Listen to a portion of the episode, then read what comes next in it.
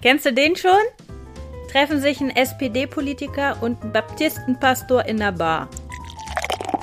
Sieben Minuten, der Podcast mit René Schneider und Markus Bastek.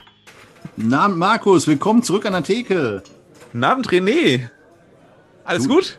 Ja, alles super. Wo, wobei, ich muss dir was erzählen, ganz ehrlich. Ich habe heute eine, eine längere Diskussion mit meinem Team geführt und ich habe eine Rückmeldung zu unserem Podcast gekriegt. Wir sind ja ein, ein sehr weibliches Team, also zu drei Viertel, wir sind zu viert sozusagen, wir sind äh, ein Dreiviertel weibliches Team. Und ich habe die Rückmeldung bekommen, hör mal, was ihr da so alles erzählt, ihr zwei Kerls, ne? Ihr erzählt über das Gendern, obwohl ihr damit nichts zu tun habt, also überhaupt gar keine Nachteile oder sonst was davon habt. Ihr erzählt über Hunde und Hundebesitzer und ihre Marotten. Ihr beide habt überhaupt gar keine Hunde.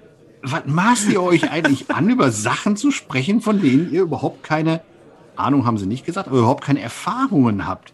Markus, was glaubst du? Dürfen wir den Podcast so überhaupt weitermachen und über Dinge reden, mit denen wir nichts zu tun haben, als Mann, Nicht-Hundebesitzer, wie auch immer? Wir müssen den Podcast umbenennen in zwei alte, weiße Cis-Männer reden über die Welt. Cis-Männer war ein Begriff, der ebenfalls gefallen ist. Und äh, es, es ging um Diversität in unserem Podcast. Und ich sage, wo sollen wir denn die dritte Frau in dem Falle herbekommen? Weil wir, wir beide treffen uns nun mal an der Theke. ja, vor allem müsste die ja, um wirklich divers zu sein, auch ähm, trans und homosexuell und ähm, schwarz und ähm, was noch sein?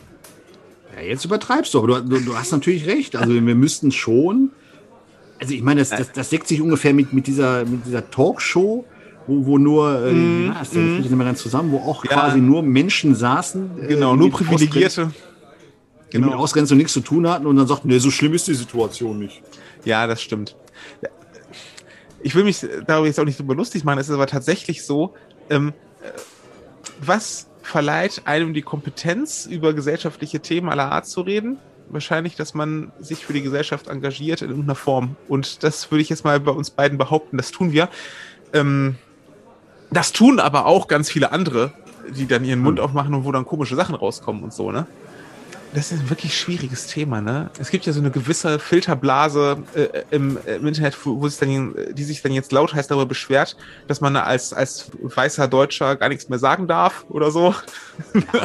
ähm, und Ja, sich nicht mehr äußern darf also. zu Themen und so. Das ist natürlich völliger Quatsch. Ähm, weil wir, wir tun, wir beide tun das hier ja auch fröhlich.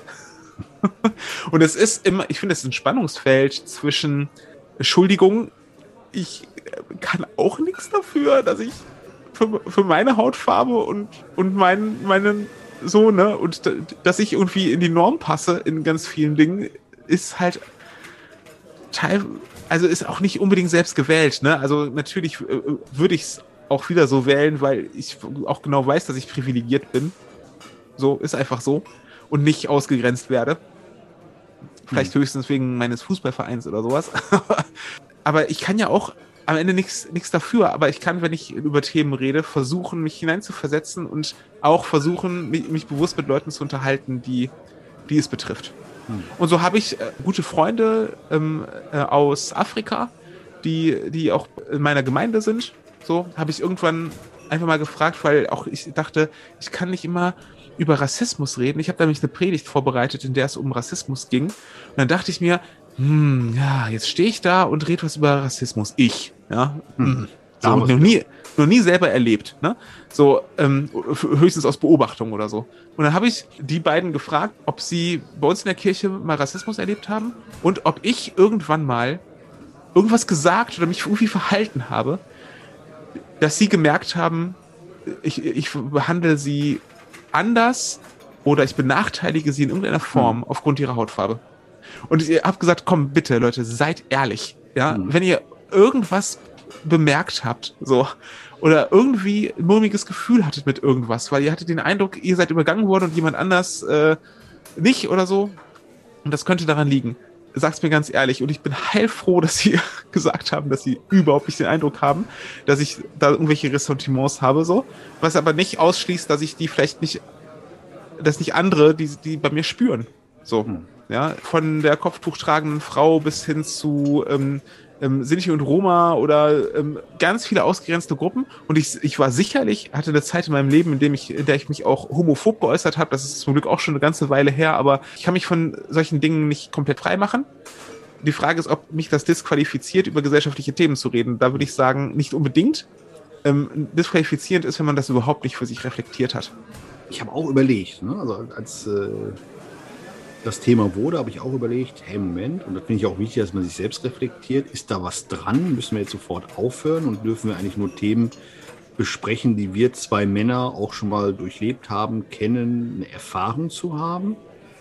Hab dann an, an vielen Stellen genauso auch, auch wie du reflektiert und gesagt, ähm, nee, nicht unbedingt, weil ich schon glaube, dass wir hier auch gerade ja schon auch die Argumente ein Stück weit schärfen gegenseitig, uns angucken, drehen und wenden, auch schon mal widersprechen, obwohl wir uns ja sonst immer äh, ne, auch, auch immer lieb haben. Lieb haben, auf einen Nenner kommen, so ist, glaube ich, der, der, der gute Begriff. Und dann, und das, das war für mich dann der, der, der Schlussgedanke, da ich gesagt habe, wisst ihr, ich werde auch immer wieder als Landtagsabgeordneter gefragt, wie ist denn deine Meinung zu XY? Ja. Und manchmal muss ich auch über Dinge entscheiden, zu den ich ja tatsächlich nicht, äh, wie soll ich sagen, einen Zugang der Gestalt habe, dass ich dann eine eigene Erfahrung gemacht habe mit äh, Gott sei Dank Vergewaltigung oder Gewalt gegen Frauen oder ne, äh, Stichwort Gender, der, der Frage, ob jetzt Gendergerechtigkeit herrscht, ja oder nein.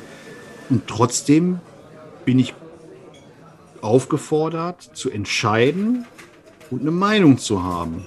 Und ich glaube, als Abgeordneter, und dir wird es ähnlich gehen, auch als Pastor, wenn du von deiner Gemeinde, ich von meinen Wählerinnen und Wählern gefragt werde, wo stehst du bei dem Thema? Was ist deine Meinung dazu? Wäre es, glaube ich, schlecht zu sagen, ach, wissen Sie, äh, da kann ich nichts zu sagen, weil das betrifft mich hm. nicht. Hm. Und äh, in, insofern, aber, und das würde ich gerne mitnehmen, ist es tatsächlich so, dass natürlich wir hier zwei Männer sind, die wir hier sind, irgendwie in den 40ern, du noch jünger als ich, ähm, ich alt, du Pilz und ähm, das ist halt äh, nur ein kleiner Ausschnitt der Gesellschaft und deswegen sollten wir auch weiterhin alle Möglichkeiten nutzen, ähm, ja, diesen Podcast auch so als, als äh, Ideengeber zu nehmen oder als Impuls zu geben und den Impuls zurück auch aufzunehmen. Das passiert ja auch äh, beispielsweise auf Facebook, wo dann, wo dann Leute auch diskutieren, was wir hier so erzählen. Und, und, und daraus wird, glaube ich, dann ein Ganzes.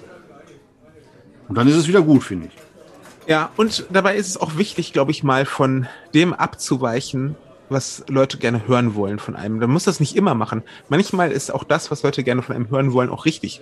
ja, also ich, ja, so, muss nicht aber, grundlos ne, widersprechen. Genau, aber ähm, darauf zu achten, dass man sich nicht, also, hm, das ist vielleicht nicht unbedingt vergleichbar. Müsste ich jetzt, müsste ich jetzt überlegen, ob das, ob man diesen Vergleich überhaupt ziehen kann. Aber du könntest ja auf alle möglichen Fragen, die da sind, könntest du in dein SPD-Parteiprogramm ähm, gucken und sagen, warte mal, auf Seite 78, mhm. Absatz 3, da ist es beschrieben und daran, und so ist meine Antwort. So. Und das wäre das, was dir wahrscheinlich nicht gefährlich wird, wenn du so antwortest. Ne? ähm, und, und so kann ich das natürlich auch machen.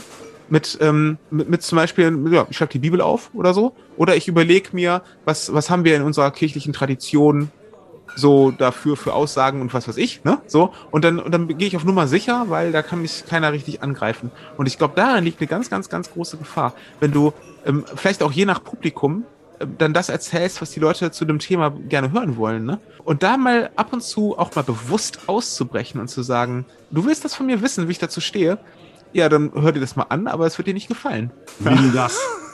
aber, aber, das Schöne an Parteiprogrammen wie an der Bibel ist, ist, äh, dass sie interpretierbar sind. Ja. ähm, nur, dass das Parteiprogramm fehlbar ist. Darüber muss ich jetzt in Ruhe nachdenken bei einem Bier. Markus, komm, wir hören jetzt an der Stelle auf, trinken ein Bier und machen Feierabend. Das machen wir. Wunderbar. Prost. Prosterchen. Sieben Minuten, der Podcast mit René Schneider und Markus Bastek.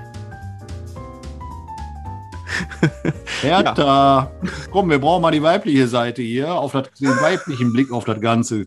Oh nein, bitte nicht, bitte nicht auch noch das, dass, dass die einzige Frau, die im Podcast vorkommt, ist, das Bier reicht.